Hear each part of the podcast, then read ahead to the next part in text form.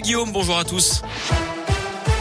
À la une du foot, l'OL qualifié pour les huitièmes de finale de la Ligue Europa. Les Lyonnais de Peter Bosch se sont facilement imposés à l'OL Stadium hier face au Sparta Prague. 3 buts à 0 grâce à un doublé d'Islam Slimani à l'heure de jeu, puis un but dans les dernières minutes de Karl Toko et Cambi.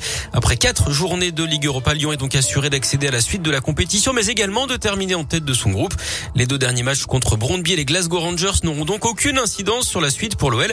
Mais Peter Bosch l'assure, il voudra aussi l'emporter pour bien terminer. Écoutez-le. Même les derniers deux matchs, on veut gagner parce que je veux vraiment un état d'esprit dans, dans l'équipe que tous les matchs qu'on on joue, n'importe quel match, on veut gagner, même si on est déjà qualifié.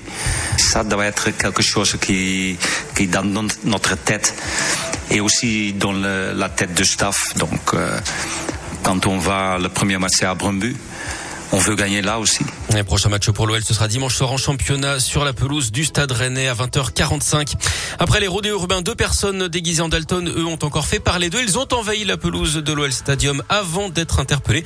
Et puis quelques heures avant le coup d'envoi, un policier a été blessé dans une rixe entre supporters tchèques et lyonnais, place Bellecour. Il a été la cible de jets de projectiles. Blessé au visage, ses joueurs ne sont pas en danger. L'auteur des faits serait un supporter de Prague. Il n'y a pas eu d'interpellation.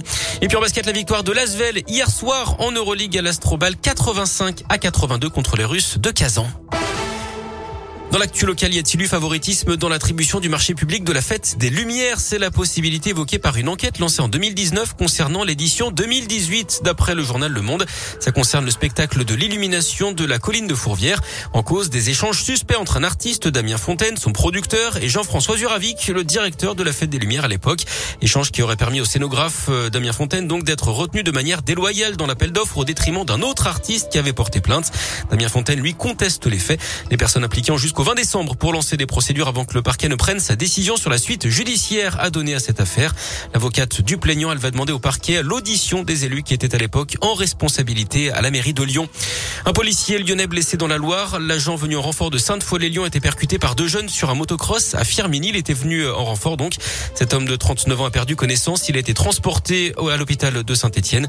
Il est touché au niveau de la hanche et se trouve toujours à l'hôpital. Les deux fuyards ont lâché leur moto qui est à une voiture. Un enfant de 4 ans a été euh, légèrement blessé ainsi que sa mère. L'un des fuyards a pu être identifié. Dans leur fuite, ils ont perdu 400 pochons de résine de cannabis. On termine comme on l'a commencé par du sport avec du tennis où s'arrêtera Hugo Gaston, le français classé au-delà de la centième place mondiale avant le tournoi, s'est qualifié pour les quarts de finale du Masters de Paris-Bercy hier. Il a battu le phénomène espagnol Alcaraz 6-4, 7-5 alors qu'il était mené 5 à 0 dans le dernier set. Il jouera aujourd'hui face au russe Danil Medvedev, numéro 2 mondial, pour une place en demi-finale.